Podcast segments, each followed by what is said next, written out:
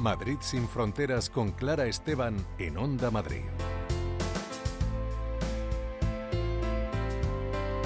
Hola, ¿qué tal? Te damos la bienvenida a este espacio de Onda Madrid reservado al presente y al futuro de nuestro planeta y de quienes lo habitamos. Comenzamos.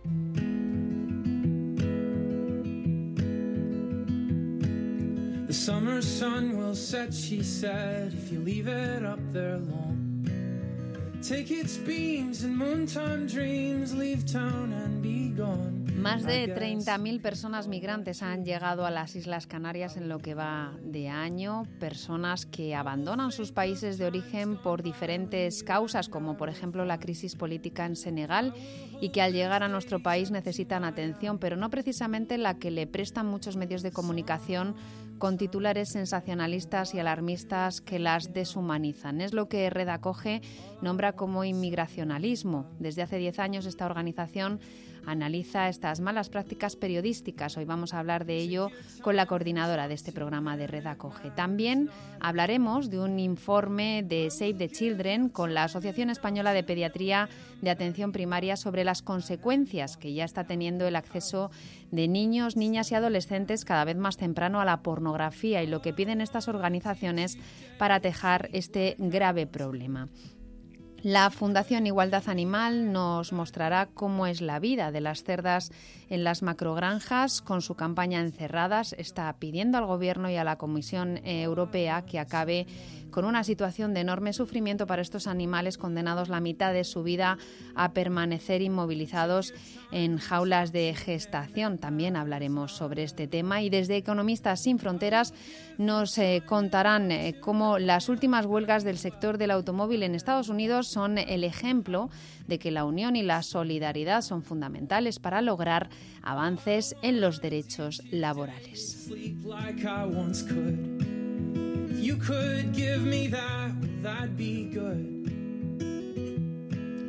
La llegada de migrantes en los últimos meses a Canarias, procedentes en su mayoría de Senegal, ha generado enorme cantidad de información que nos deja lamentablemente multitud de ejemplos de un mal periodismo que además de no basarse en una información precisa, objetiva, fomenta prejuicios contra las personas migrantes. El proyecto de inmigracionalismo de Red Acoge analiza desde el año 2014 cómo se recoge la información sobre migración en los diferentes medios periodísticos. Laura Traveso es coordinadora del proyecto Inmigracionalismo de Red Acoge. Laura, bienvenida a Madrid sin Fronteras. Hola Clara, muchas gracias por invitarnos. Bueno, ¿qué es inmigracionalismo? ¿Qué es este proyecto que lleváis desde hace tanto tiempo? Bueno, pues eh, mm, eh, analizando con él eh, pues cómo es la información periodística, que, en qué se basa, cómo lo hacéis. Inmigracionalismo es un proyecto en el que aunamos, por un lado, el análisis del tratamiento mediático de las migraciones en España. Eh, actualmente estamos analizando prensa en torno a 25 medios de comunicación, tanto nacionales, de ámbito nacional como de ámbito autonómico regional. Y, por otro lado, realizamos acciones de sensibilización, tanto dirigidas a ciudadanía en general, dirigidas a estudiantes de periodismo y también a profesionales de, la información.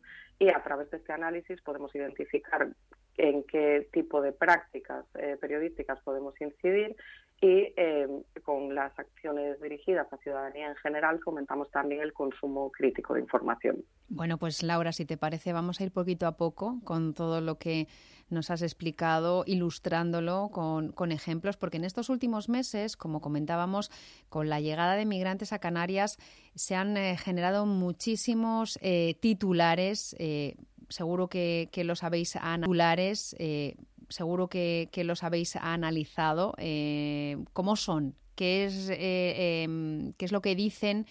Eh, ¿Qué es lo positivo y qué es lo negativo que podéis destacar? Actualmente vemos que las migraciones son, tienen un punto de protagonismo mediático muy alto. Es verdad que varía y justo con esta emergencia humanitaria en Canarias hemos visto eso, pues un repunte en el protagonismo mediático y podemos observar muchos tipos de titulares, pero sí que, sí que es cierto que el tratamiento general eh, tiene un enfoque en la mayoría de los casos, eh, bueno, en la mayoría y en el mejor de los casos, eh, asistencialista o paternalista, pero eh, realmente lo que nos preocupa es que no vemos que exista un enfoque basado en derechos humanos. Es decir, el hecho de que las migraciones, migrar sea un derecho, un derecho reconocido en el artículo 13 de la Declaración de Derecho Universal de Derechos Humanos, no está presente en, esta cobertura de las migraciones. Ese es el punto que, nos preocupa principalmente. Muchas veces eh, observamos un tratamiento que es casi similar, eh, sobre todo en, lo que tiene que ver con el lenguaje, a, eh, como si las migraciones fuesen un fenómeno meteorológico. de hecho, vemos términos como oleada, por ejemplo, hay muchísimo lenguaje metafórico y esto al final... O avalancha, em, ¿no? Es muy... O avalancha, efectivamente. Vemos eh, términos metafóricos como oleada, vemos términos beligerantes como asalto, cuando estamos hablando de la valla de Melilla, por ejemplo, em, términos alarmistas, términos que al final lo que acaban generando es un eh, discurso preventivo frente a las migraciones y por ende frente a las personas migrantes. Eh, ¿Hay una criminalización también de las personas migrantes en estos titulares? Eh, existe una criminalización sobre todo cuando se utilizan términos, por ejemplo, como ilegal, eh, aunque sí que en los últimos años, con los últimos datos que tenemos a través del análisis, hemos visto que el término ilegal para referirse a migraciones o a personas migrantes es un término en desuso, eh, sigue estando presente, aunque sea un porcentaje muy bajito, si no recuerdo mal, de un, en torno a un 5%. Pero ese término tiene una connotación absolutamente criminalizadora, es decir, una persona eh, no puede ser ilegal. Y eso eh, favorece otra vez que no esté presente ese enfoque de derechos humanos, ya que migrar es un derecho. Eh, ¿Qué ocurre con la infancia migrante? Hemos tenido, bueno, pues también con este tema, con los menores extranjeros no acompañados, pues una, una cantidad de, información en medios de comunicación que hablaba de una, de, de, una parte tan sensible de la sociedad como es la, la infancia en unos términos, bueno, pues eh, que yo creo que a nadie se le escapa, ¿no? Que, que estaban siendo, pues, mm, eh, sacados totalmente de contexto. Así es. En los últimos años hemos visto cómo infancia migrante em, oscila eh, en torno a cuáles son las principales temáticas sobre migración. por ejemplo, el año pasado ha sido la segunda temática después de flujos migratorios de llegada a España y Europa. Vemos cómo oscila en protagonismo.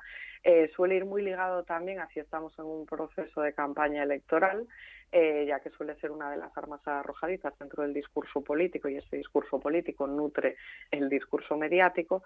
Y el principal problema, o donde nosotros eh, ahora mismo ponemos el foco, es en que se está eh, poniendo la condición migratoria por encima de la condición de la infancia.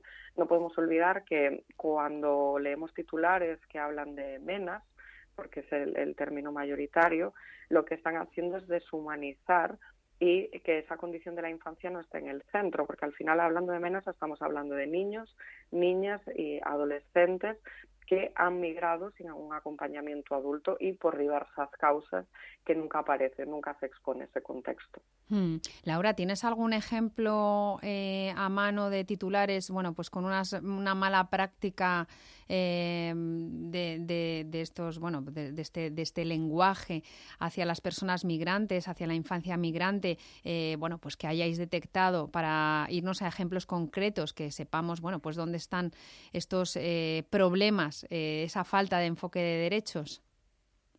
Sí, mira, justo con infancia migrante hay un ejemplo que, siempre utilizamos porque nos parece muy descriptivo eh, para las acciones de sensibilización, que es un titular de un medio regional eh, que decía em, apalean a un mena y le revientan el cráneo. Qué barbaridad. Eh, es un titular mm, absolutamente. la víctima, recordamos, es ese menor extranjero no acompañado, es ese niño. Efectivamente, entonces siempre lo ponemos en contraposición de decir apalean a un mena y le revientan el cráneo a decir apalean a un adolescente y le revientan el cráneo, lo que produce en el lector o en la audiencia es totalmente distinto. Entonces siempre utilizamos ese ejemplo porque nos parece muy muy descriptivo, aunque sea eh, realmente bestia, la verdad.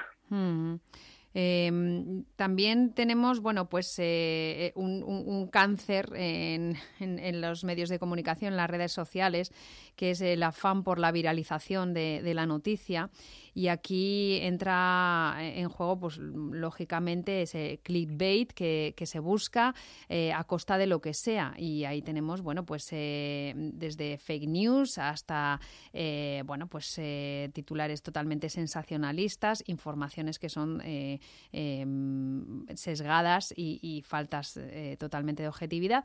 Pero ahí está. Eh, y las personas migrantes son objeto también de, según habéis detectado, Laura, de estos eh, clickbaits, de esta viralización ¿no? que se busca de las noticias.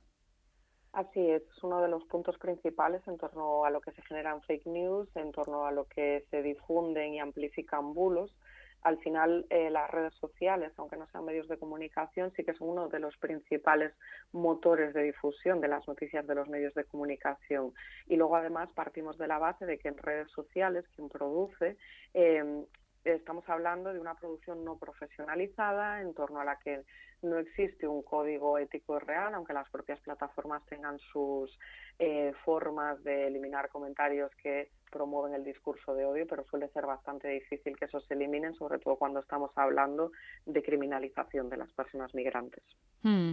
Hay otra manera también de fomentar, bueno, pues esos discursos de inmigracionalismo eh, que es, bueno, la labor del periodista siempre es eh, destacar, elegir eh, la parte de la, de la, información que va a, destacar. Es, la tarea que tiene el periodista, em, el seleccionar y el mm, preparar esa información para, para el lector. ¿Qué elegir? y elegir en ocasiones el mensaje de odio o el mensaje, ser altavoz de, mm, sectores que lanzan esos mensajes de odio, eh, pues también es otra de los, de los problemas que, que se tienen, ¿no? En, en cuanto a los derechos también de las personas migrantes, en la, los, la, la perpetuación de estereotipos. Claro, ahí estamos hablando del propio sistema de producción informativa, del sistema de producción en el que se enmarca, eh, de los modelos de negocio que tienen actualmente los medios tradicionales. Entonces, todo eso eh, favorece el cómo se selecciona ese, ese foco de la información, cómo se está produciendo, con qué tiempos, eh, la situación de los profesionales que están dentro de esos medios también influye, porque al final, si tú tienes que producir X informaciones en un día y no tienes margen a poder profundizar más, a poder aportar contexto, eso es un problema, un problema que se suma luego también a las líneas editoriales y posicionamientos que tengan los medios de comunicación. Mm, la precariedad y la falta de recursos también está relacionada con la eh, falta de precisión y de profundidad en la, información. Y, la falta de diversidad en las mm. redacciones también, sí. Em, por contra, eh, Laura, mm, ¿cuál eh, podría ser ese enfoque positivo del, periodismo que promoviera los derechos eh, humanos, eh, los derechos reconocidos además eh, a las personas migrantes por los marcos jurídicos tanto nacionales como, como, el derecho internacional o de la infancia migrante también, como decíamos, también protegida por, por leyes tanto nacionales como internacionales. ¿Cuál sería ese discurso? Que podría ser integrador, que podría ser eh, eh, explicativo y que podría ser eh, pues positivo para, para la cohesión social. ¿Qué, qué, qué echáis en falta en los medios de comunicación? Mm, ahora mismo la clave principal es que toda esa producción informativa sobre migración parta de que migrar es un derecho, parta de ese enfoque basado en derechos humanos. Pero luego sí que existen diferentes claves, por decirlo de alguna forma, que pueden contribuir a mejorar ese tratamiento. Por ejemplo, una de ellas sería eh, que se incremente el número de personas migrantes que participan en las informaciones. Es decir, nosotros tenemos el, el dato de que más del 80% de las informaciones sobre migración no hay voces migrantes. Es decir, las personas migrantes son objeto, pero nunca son sujeto en, las informaciones sobre migración. Entonces, eh, esa sería una de, las claves. Luego, en cuanto tiene que, a lo que tiene que ver con lenguaje, un punto importantísimo es eh, que hablemos de personas. Una de las principales formas de deshumanizar a las personas migrantes dentro de los medios de comunicación es hablar de cifras o hablar solo de la condición migratoria, pero no utilizar el término persona. En más de la mitad de las informaciones, según nuestros datos, no se está utilizando. Entonces, eso son dos claves principales. Mantener ese enfoque basado en derechos humanos y desdeñar el enfoque occidentalista y endocéntrico que ahora mismo rige eh, tanto el lenguaje, los criterios de noticiabilidad, la elección de las fuentes y el resto de elementos que hacen eh, esta producción informativa. Mm, las imágenes que ilustran las informaciones también son importantes, Laura.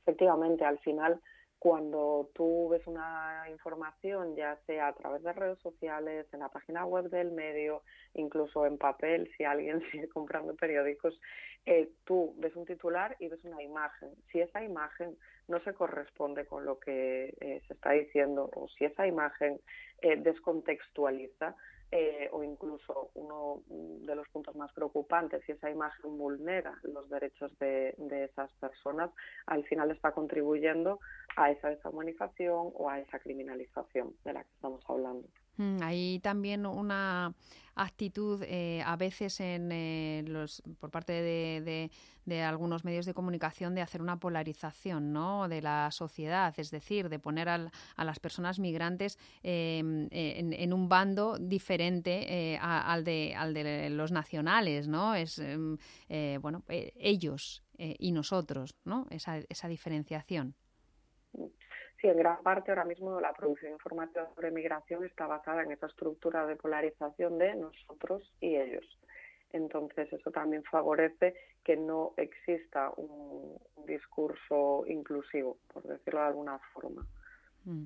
¿Qué es exigible a los lectores, a las lectoras, a los mm, espectadores, bueno, a, la, persona que consume, que somos todos y todas, eh, la información a la hora eh, de también tener un espíritu crítico. ¿Qué consejos eh, desde Red Acoge daríais para, para también mm, bueno, pues tener una, una, una vacuna, una protección ante pues, la, cantidad de información de, este tipo que nos puede llegar?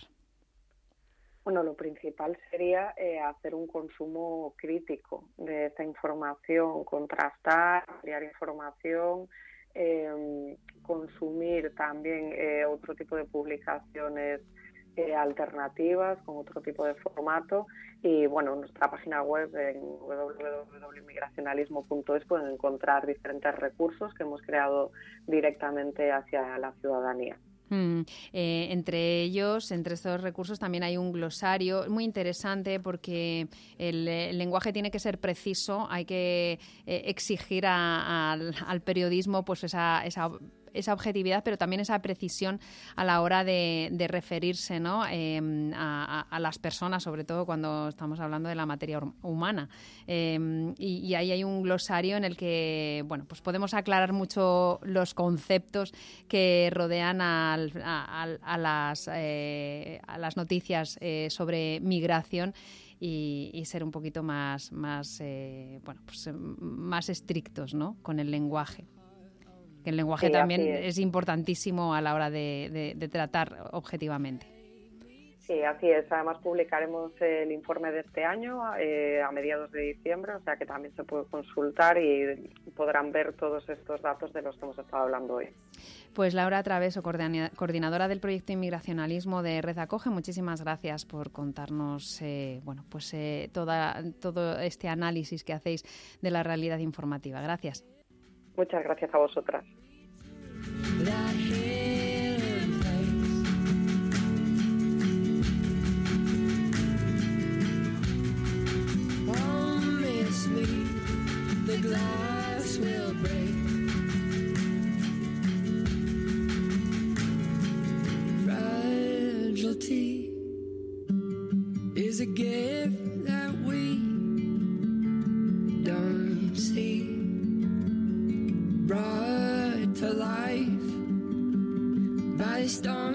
That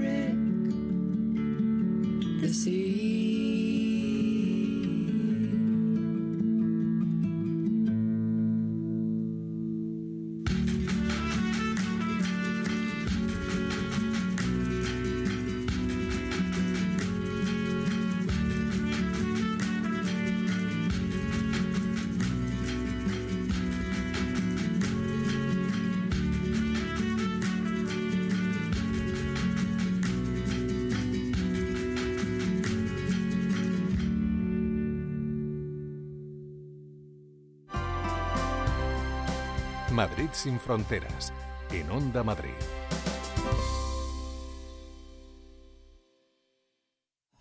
¿Qué día es hoy? ¿Qué debes saber en una jornada como esta? Averígualo en Hoy es el día. Curiosidades, anécdotas, fechas para recordar, temas de sociedad, cultura, libros, espectáculos, gastronomía e historia. Hoy es el día con Javier Algarra. Los sábados a las 7 de la mañana en Onda Madrid.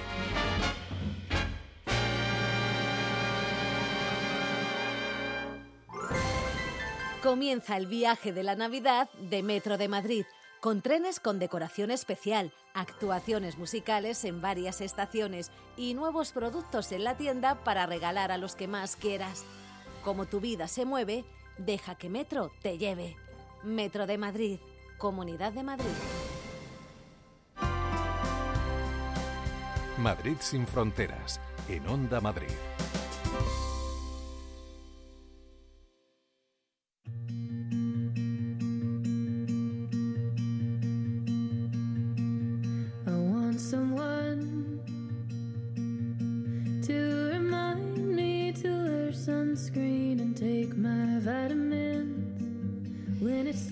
Acceso de niños, niñas y adolescentes a la pornografía desde edades muy tempranas es un problema que se debe abordar con urgencia. Las consecuencias ya se están viendo, con la violencia, el machismo y la carencia de afectividad como algo natural en las relaciones sexuales, como aprendizaje y sumando a ello conductas de riesgo. Lo advierten desde las asociaciones de pediatría y la organización Save the Children.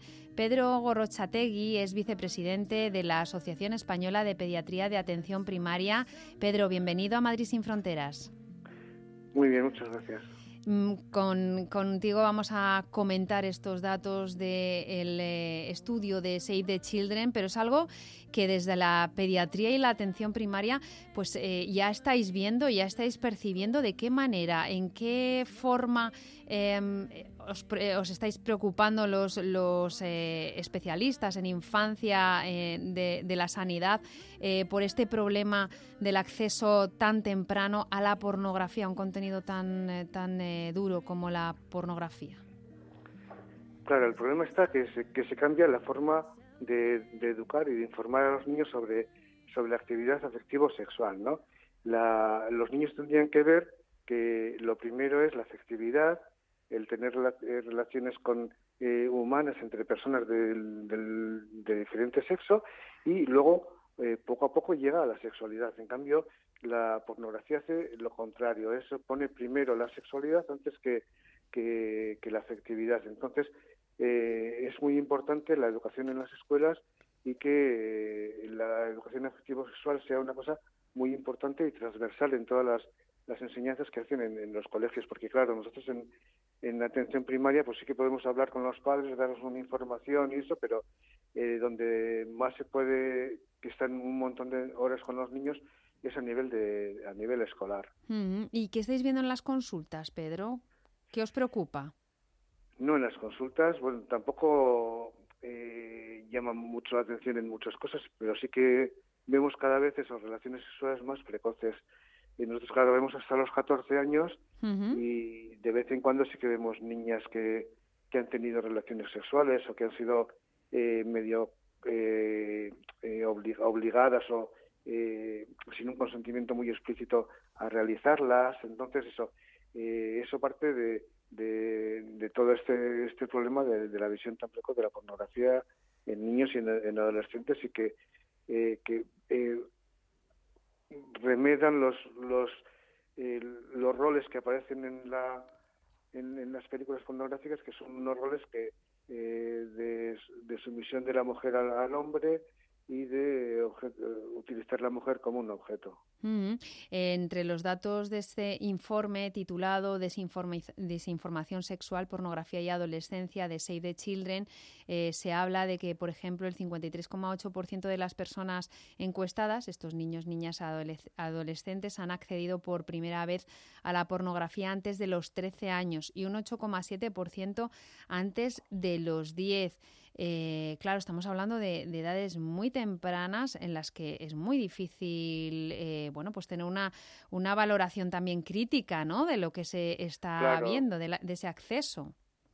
Claro, también eso. Eh, por un lado está la facilidad de acceso. Igual los padres sí que tienen pues el, una limitación de cómo ven los niños el ordenador dentro de su, de su domicilio, pero a veces tienen teléfonos móviles que los teléfonos móviles les dan acceso a este tipo de cosas y a, y a, muchas más.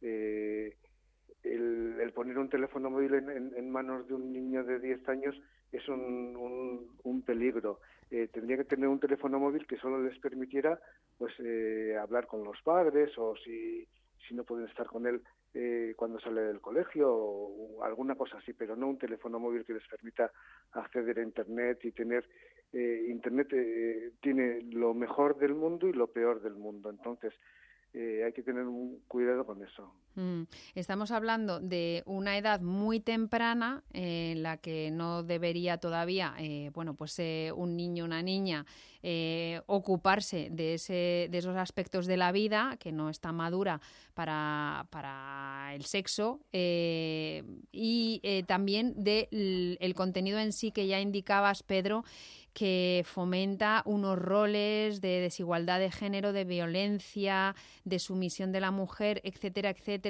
Eh, y tenemos en este, en este informe que el, 43, el 47,4% de los adolescentes que ven pornografía ha imitado alguna vez lo visto. Eh, esto eh, puede perjudicar mucho a estos, sobre todo a las niñas en este, en este caso, ¿no? son las grandes damnificadas. Claro. Claro, porque eso es que eh, esto hace que, ellos vean como que eso es la relación normal. Entonces hay que hacerles ver que eso no es la relación normal, que la relación normal es otra, que eso es una, una película que es diferente a la relación normal y que lo que ven allí no es lo que tienen que hacer en su relación de pareja, que su relación de pareja está antes la afectividad que todo lo demás y que eh, luego, eh, claro, sí que pueden tener relaciones sexuales y si son consentidas y si son eh, deseadas por, por los dos, por el niño y por la niña. Bueno, en, teoría legalmente hasta los 16 años no pueden, pero que bueno, que, que, podría ser que con 15 tuvieran algún tipo de relación. Pero eh, siempre consentida, siempre eh, quitando esos, esos esquemas que aparecen en las películas de, de pornografía. Hmm, donde el consentimiento también brilla por su ausencia, ¿no? En, claro. Eh, y esto se traspasa pues a la, a la vida real cuando nada tiene que ver. Eh, por lo tanto, lo que estáis pidiendo es, eh, como decías, pues que, haya una educación afectivo-sexual. Lo que pasa es que esto, ya sabes, Pedro, que se toma como una injerencia por parte de algunas familias. Afortunadamente no de todas. Ya, pero es que yo creo que no. Eh, bueno, yo eh, eh, había unas jornadas de cine médico en San Sebastián hace 20 años y José Luis de la Cuesta, no, de la, bueno, no me acuerdo el nombre exactamente, había uno que hizo, un, uno, un sexólogo de Navarra, hizo en aquella época unas películas que eran ¿Cómo es mi cuerpo? visita el primer centro de planificación familiar, esos bichitos. Entonces hablaba de, de, las enfermedades de transmisión sexual, de eh, la, eh, la protección para, para el embarazo y de, y, de conocerse a sí mismos. Entonces, esos tres aspectos, eh, yo creo que no, no, puede estar nadie en contra de eso. Es una cosa que, que, que es, es lo mismo que si dices pues que no quieres que el niño aprenda a sumar. Entonces, eso es una cosa muy importante para la vida. Entonces, yo creo que eso no hay ninguna ideología detrás, que los niños y niñas sepan cómo es su cuerpo, cómo es su desarrollo es normal, que sepan cómo eh, son las enfermedades de transmisión sexual y cómo evitarlas es, normal, que sepan cómo evitar un embarazo es, es una cosa que es, que es buena para los niños. No les estás diciendo nada que vaya en contra de ninguna familia, yo creo. Es una cosa que eh, si se empezó en los años 80 y no se ha hecho nada hasta ahora, es un poco triste que no se haya, eh, no esté como una cosa instalada y, desarrollada. También dentro, de esas películas de, educación sexual había unas de un de, un eh, sexólogo alemán ¿Sí? que eh, claro, eran, épocas del franquismo, ¿no? Y entonces había alguna de las películas del sexólogo alemán este que eran para niños de Alemania del año de los años 80 que en San Sebastián se hicieron colas enormes para ver aquellas películas porque era una cosa como diferente que no se había visto nunca en España. Entonces, eh, eh, estábamos muy retrasados y no hemos avanzado lo suficiente, yo creo. No hemos avanzado eh, y ahora tenemos algo muy revolucionario que no teníamos en los años 80, que son los teléfonos móviles, que acercan muchísimo esa desinformación y esa visión de la realidad a través de la pornografía que, es totalmente sesgada y, y, dañina y perjudicial. ¿Cómo, van, ¿Cómo pueden ser los adultos? Eh, del futuro que ahora son niños con este acceso a la pornografía. Em, ¿cómo, van a ser esos adultos y qué problemas van a tener eh, a nivel eh, de salud, tanto físico como emocionales? No, yo creo que luego eso, cuando vas madurando vas viendo que una cosa es una cosa y otra cosa es otra que las relaciones interpersonales son una cosa y lo que aparece en las películas pornográficas son otras. El problema está de, pequeños que no ven la, tanto la diferencia, que mezclan una cosa con la otra y que eh, al ver como que el placer sexual se coge de una forma diferente, de una forma determinada, creen que esa es la forma que tienen que hacer ellos para tener placer sexual y para que tenga placer sexual su pareja. Entonces, eso, eh, no sé, que las caricias, por ejemplo, no tienen ninguna importancia y tienen importancia, pues qué posiciones se ponen al hacer el amor. Entonces, eso son cosas que no, no tienen una, una relación con, con la, eh, la, afectividad de las personas. Una, una, educación sexual totalmente eh, errónea. Eh, y, y, lo que hay que hacer es, bueno, pues a partir de qué edad deberían los niños y las niñas recibir eh, educación afectivo-sexual, como decías, pues eh, preferiblemente en las escuelas, que es donde más tiempo pasan y, bueno, pues donde reciben eh, educación en otras materias. A, partir de qué edad sería deseable que empezaran a hablar, hablarles de, cómo debe ser una relación sana afectivo-sexual? No, pero por ejemplo, cómo es su cuerpo, cómo eso, pues a partir de los 6, 8 años. Sí. que conozcan su cuerpo, que conozcan que, que tienen eh, que para una relación de dos personas pues que tiene que haber consentimiento, todo eso eh, se tiene que hacer desde, desde pequeñitos. Y luego ya eso pues ya cuando tienen 11, 12 años, es que nosotros tenemos niñas con de 13 años que han tenido relaciones sexuales completas, entonces eso eh, hay que y por ejemplo el, el papilomavirus, una, una cosa que es para prevenir eh, un, cáncer de cuello de útero se les pone a los 11 años a las niñas. Entonces se supone que a partir de las 11 ya hay riesgo de que tengan relaciones sexuales. Entonces, para los 11 tienen que, saber cómo se evita una relación sexual, cómo se evita eh, el embarazo y las enfermedades de transmisión sexual, porque si no puede haber, eh, y está habiendo un, un repunte de enfermedades de transmisión sexual.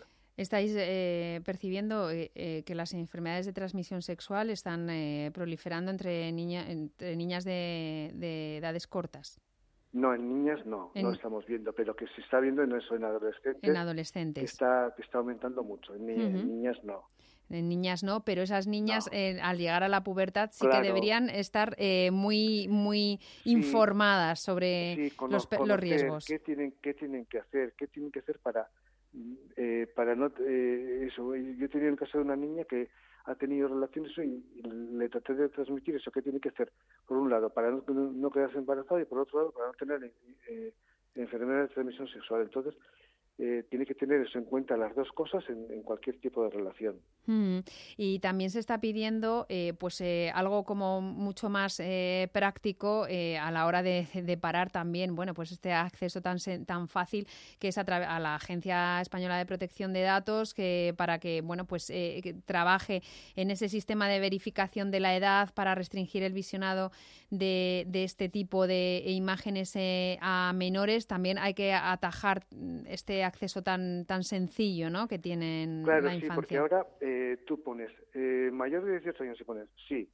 Entonces eh, están trabajando para que tú en otro en otro ámbito hagas una se haga una autentificación de tu edad y ya con eso luego puedes entrar en las otras páginas con esa autentificación, como mm. en, en, dos sitios diferentes para que no haya eh, el, problema de la privacidad, de que sepan que esta persona entra en una página esa, aunque tenga mayor de 18 años, que es legal, sí. Eh, entonces que se haga como en dos sitios. Entonces están trabajando tanto el, eh, el, el, Ministerio Español como eh, otros ministerios europeos y yo creo que es, por ese camino por donde se va porque eh, así por lo menos se garantizaría que toda la persona que ve eh, material pornográfico en una en, una página web es, eh, es eh, mayor de 18 años. Hmm, que también eh, para las personas adultas creo que hay un problema con esto, ¿eh? con los referentes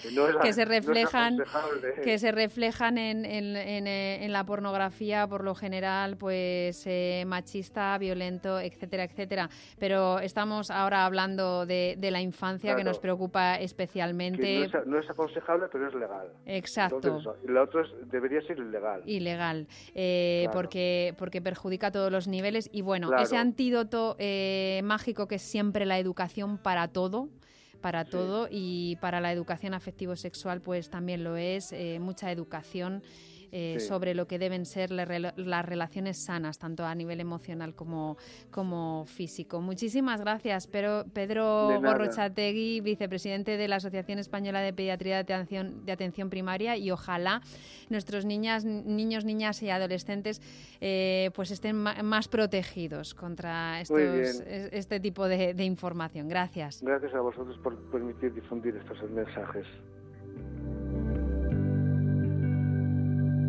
There will be another. There will be another one. Something new to fall into, and it'll be a better one. There will be another.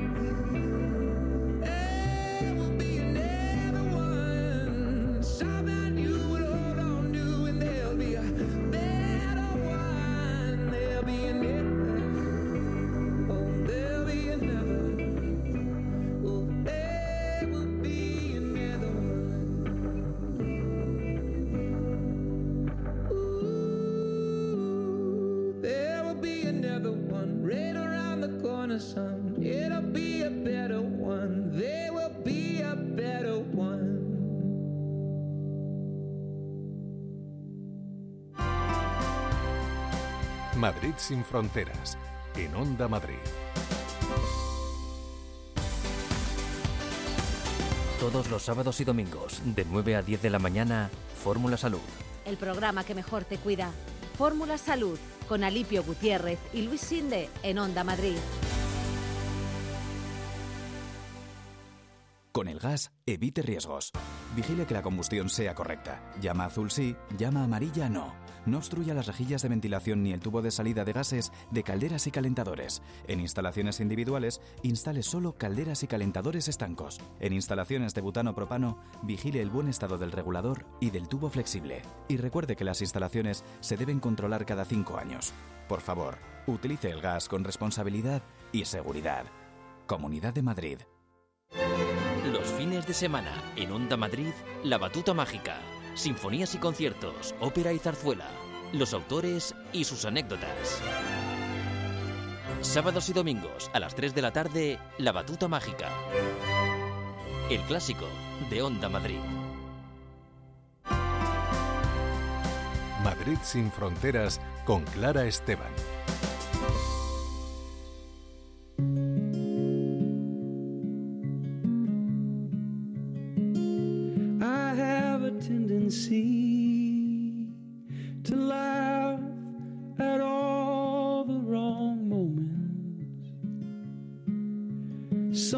Times I forget the words to my own song.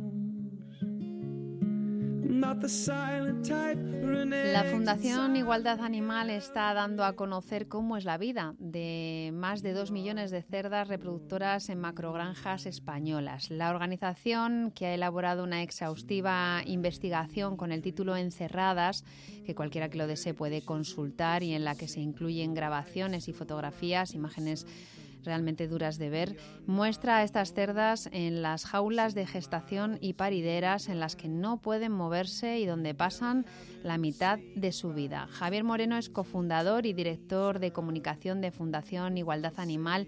Javier, bienvenido a Madrid sin Fronteras una vez más. Un placer, Clara. Muchas gracias por invitarme. Bueno, vamos a pedirte que nos acerques a, la vida de estas cerdas, que estamos hablando de más de dos millones de cerdas reproductoras en, macrogranjas en, España. Son dos millones de animales que cómo viven. Sí, en este caso hemos investigado, eh, como decías, eh, varias granjas eh, para mostrar cómo es la vida de las madres cerdas. En este caso Mm, demuestra claramente cómo para la industria los animales son máquinas de producir y en este caso, en este caso estas cerdas pues pasan casi gran parte de su vida adulta encerradas en jaulas en las que no pueden desarrollar ningún comportamiento natural, ni siquiera pueden darse la vuelta. En nuestro reportaje se puede ver, primero están las jaulas de gestación, que es donde son inseminadas artificialmente. Eh, una vez están, eh, se confirma el embarazo, pueden estar hasta cuatro semanas en estas jaulas que, como digo, eh, no tienen no tienen espacio y luego son pasadas a jaulas parideras eh, donde allí también estarán otras cuatro semanas y bueno en nuestra investigación se puede ver a esas cerdas que no pueden moverse incluso viendo cómo sus crías están muertas a su lado eh, tienen heridas en el cuerpo por los roces que les producen las jaulas bueno, es una vida miserable y es lo que hemos querido denunciar con esta investigación porque este era un, una zona, digamos, de la explotación animal que no era muy conocida por el público y que queríamos denunciar para, para crear debate sobre ello. Mm, eh, habéis eh, también eh, bueno, pues, ofrecido un streaming de 12 horas en la vida de una cerda enjaulada en una macrogranja española. Em, ¿qué, es lo que hace, qué es lo que puede hacer eh, esta cerda en, en, ese espacio durante bueno, pues medio día de su vida? Claro, pues básicamente es que no puede hacer nada más allá que levantarse y tumbarse.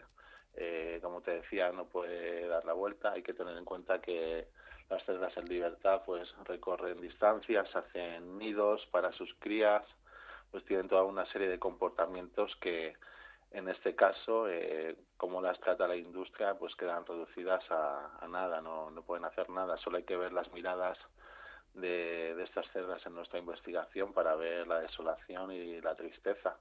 Mm. También eh, mostramos esta investigación en un contexto en el que la Comisión Europea se había comprometido a que iba a poner fin a las jaulas en las granjas industriales y por eso también lanzamos esta investigación en ese contexto eh, para mostrar porque hay que tener en cuenta que estas jaulas que estamos mostrando en esta investigación de igualdad animal son las jaulas estándar que utiliza la industria no solo en España sino en toda Europa. En toda Europa. Eh, sí, hemos hablado de esta, bueno, de, esta propuesta, ¿no? De la Comisión Europea, de esta campaña para poner eh, fin a las jaulas. Hemos hablado mucho de, las gallinas, del caso de las gallinas, pero claro, eh, esto se extiende a, muchos otros animales que, viven en la industria de, de, la carne, del huevo, de la leche, pues toda su vida, como es el caso de estas, de estas cerdas. Y volviendo a ellas. Em, ¿qué, mm, periodo de vida tienen eh, estas cerdas? Eh, ¿Cuánto son útiles para la industria? ¿Cuántas veces eh, pues se paren? ¿Cuántas veces hacen una gestación? una bueno, pues cómo es, en resumidas cuentas, la vida de ellas. Sí, este, este ciclo en el que están encerradas, luego paren y luego vuelven a jaulas de gestación y se repite hasta es dos veces al año y sería eh, tres veces, eh, tres años. A los tres años ya em, para la industria dejan de ser rentables y son, son enviadas al matadero. Cuando estos animales podían vivir hasta 15 años, eh, bueno, pues a los tres años son, son sacrificados porque ya, ya no resultan rentables. Creo que esta, esta investigación y ver a estos animales encerrados que no pueden moverse refleja muy bien pues la visión que tiene la industria de los animales como máquinas para producir y como mercancías de las que obtener un beneficio económico. Hmm, estamos hablando de mm, pues un eh, sistema de, del que sale pues la mayoría de la, de la carne ¿no? que, hay en el mercado, porque la mayoría de, de la carne que hay en el mercado procede de macrogranjas. Sí, más del 95% de la carne que consumimos en España proviene de, este tipo de granjas. La mayoría de animales, de los cerdos, por ejemplo, en España, están en, granjas intensivas. Y esta es, esta es la realidad de, de las granjas industriales. Mm. Em, hemos hablado muchas veces de, la inteligencia de los cerdos, que quizás haya mucha gente que no, que no lo sepa, pero eh, se suele comparar la inteligencia de, los cerdos con, eh, la inteligencia, por ejemplo, de un niño de dos a cuatro años, ¿no? Eh, son animales inteligentísimos que son muy conscientes de, de, todo lo que les rodea y de su autopercepción. Sí, de hecho los últimos estudios ponen incluso al mismo nivel que delfines eh, o incluso primates la inteligencia de, los cerdos y sí, como decías, se compara a un niño humano promedio de tres años. Entonces también cuando conocemos cuando conocemos el mundo emocional de estos animales, también podemos llegar a comprender incluso em, lo que sufren al estar explotados y maltratados de esta manera. Eh, son animales sociales, em, entonces si vemos a los animales en las granjas industriales que no pueden tener ningún tipo de comportamiento natural y por supuesto tienen emociones como tristeza y eso es algo que, que vemos en las granjas. Las granjas son lugares que si hay algo que lo inunda es la, tristeza de esos animales que han sido condenados a vivir de esa manera. Mm, ¿Qué esperanzas hay en esta, eh, bueno, pues en, este, en, esta norma que puede desarrollarse en la, dentro de la Comisión Europea, dentro de la Unión Europea, eh, para el fin de las jaulas en la industria ganadera? Eh, ¿qué, ¿Qué pasos están dando en la Comisión? Sí, como te decía, en 2021 la Comisión se comprometió públicamente a, poner fin a las jaulas de forma gradual. Esto fue como respuesta a una iniciativa eh, Compassion World Farming en la que participamos eh, decenas de organizaciones de toda Europa, que es una iniciativa popular europea que recogió más de un millón y medio de firmas. Fue una de las iniciativas populares europeas más exitosas de la historia. Y eh, ante ese compromiso, ahora, eh, con el último discurso que hizo von der Leyen, no mencionó eh, estas líneas de actuación y ahora mismo lo que sabemos es que de los puntos que, estaba trabajando la Comisión, de momento solo va a salir o se va a debatir uno relativo al transporte de animales. Eh, es sabido, bueno, han salido distintos artículos en The Guardian y bueno, el lobby de la industria cárnica ha estado presionando y ha estado utilizando todo, todo su poder para intentar impedir que, que estas líneas de actuación siguieran adelante, por ejemplo la, la prohibición de las jaulas y ahora mismo está en paz, no de momento para final de esta legislatura no parece que, que vaya que vaya a salir y veremos veremos eh, ahora con las nuevas elecciones europeas y la siguiente legislatura eh, pero bueno las organizaciones de defensa de los animales estamos trabajando a todos los niveles también a nivel europeo pero bueno somos conscientes del poder del lobby de, la industria cárnica y en este caso de momento está está en stand-by esta medida. ¿Y cuáles son las novedades respecto al transporte de, animales? Eh, ¿Cuáles pueden ser esas novedades? Sí, pues se está hablando de la limitación de, de los tiempos, de, determinadas determinadas mejoras que bueno tampoco son muy muy ambiciosas, pero bueno sí que eh, resultarían en una, en una mejora de los de, los animales, de las condiciones de los animales en los transportes.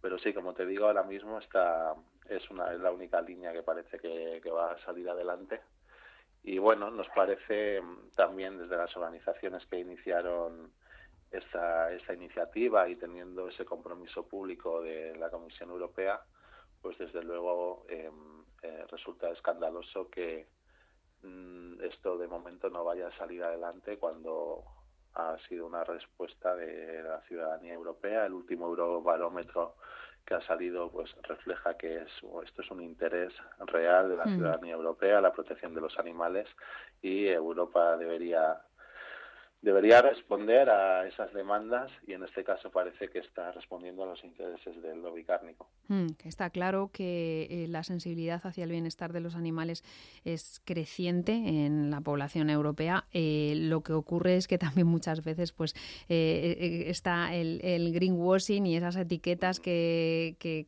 mm, se auto-otorgan las, las, distintas marcas ¿no? de estas etiquetas de bienestar animal que, bueno, pues eh, realmente eh, ¿qué, es lo que, para qué sirven esas, esas etiquetas, Javier, cuando vemos una eh, etiqueta bienestar animal. Claro. Claro, normalmente hay distintas certificaciones que incluso las promueve la propia industria. Entonces, claro, es como, como dices tú, parece más bien que es eh, un intento de lavado de imagen, no es un intento de reapropiarse del término de bienestar animal, lo vemos con la publicidad, cuando vemos un anuncio de leche pascual que utiliza el término bienestar animal, que bueno, es una respuesta, como decíamos, a la preocupación de la ciudadanía, pero sí que hay un intento por parte de la industria de reapropiarse ese término como una forma de pues de marketing y de intentar lavar, lavar la imagen. Desde luego, en las granjas industriales eh, el bienestar animal no existe mm. y podríamos hablar de malestar animal porque es lo, lo que hay en estos lugares. Mm. Y bueno, como ciudadanos, ciudadanas, pues tenemos posibilidades de actuación. Eh, millones de personas, por ejemplo, están optando por alimentarse de forma con opciones vegetales como una forma de solidarizarse con los animales. Cada vez la población vegetariana, vegana o gente que está reduciendo el consumo de carne va en aumento.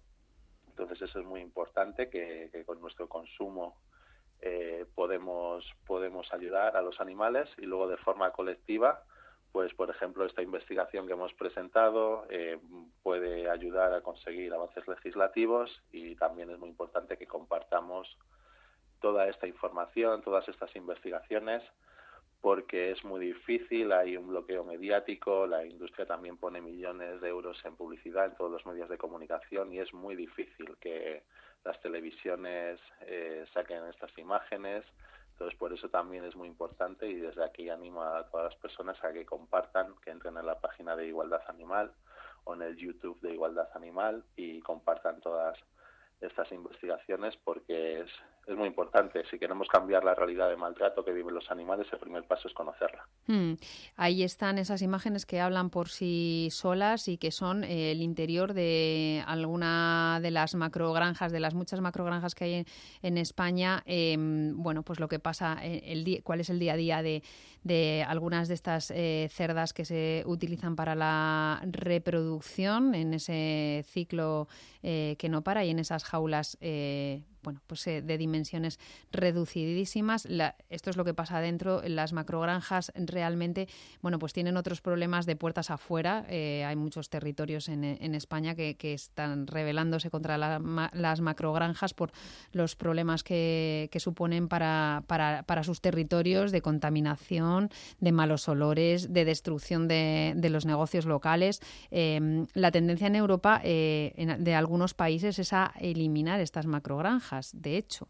Se está regulando. Sí, mm. de hecho sucede algo eh, particular que es, por ejemplo, una empresa de Holanda intenta construir una macrogranja láctea y por la legislación que hay obviamente pues no, no puede hacerlo y qué sucede que acaban construyéndola en España. Mm.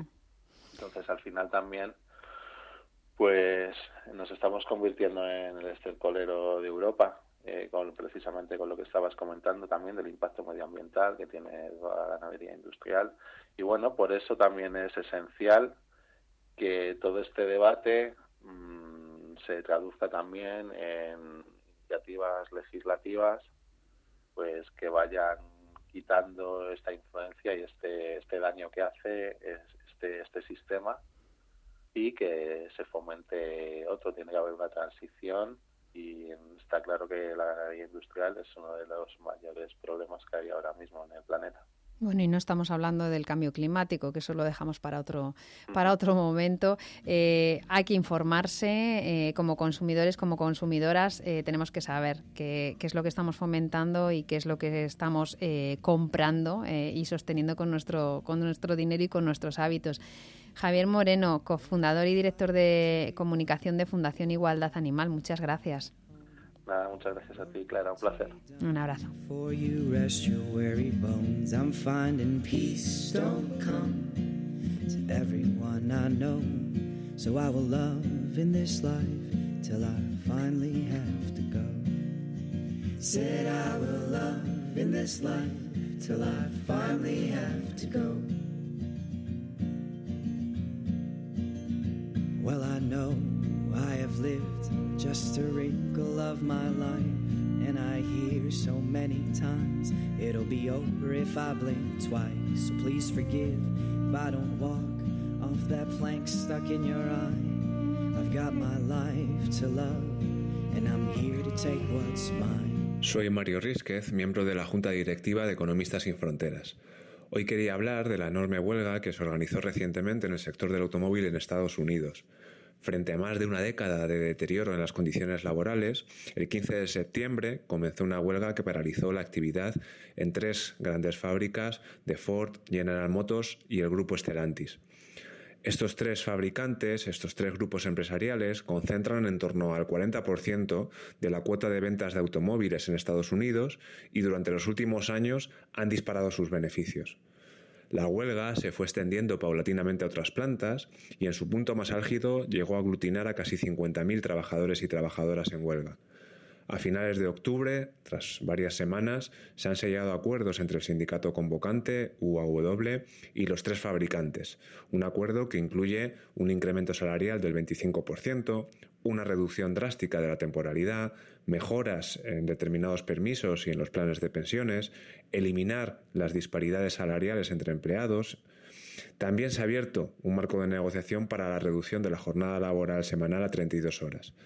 Todo ello, que parecía imposible unas semanas antes, finalmente se consiguió. Frente a aquellos relatos centrados en el no hay alternativa o es el mercado amigo, relatos que suprimen cualquier posibilidad de futuro que no pase por la resignación, este ejemplo demuestra que con la organización y la solidaridad de clase se pueden conseguir cosas importantes.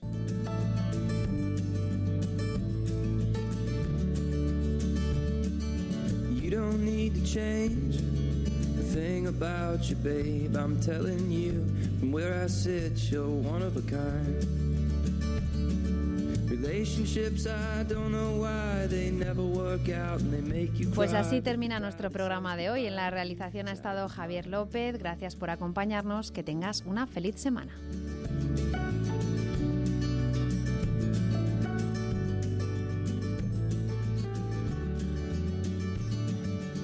I've been down and I need your help. I've been feeling sorry for myself. Don't hesitate to boost my confidence. I've been lost and I need direction. I could use a little love protection. What do you say, honey? Come to my defense. I'll stand up for you if it's what you need, and I can take a punch. I don't mind to bleed as long as afterwards you feel bad for me.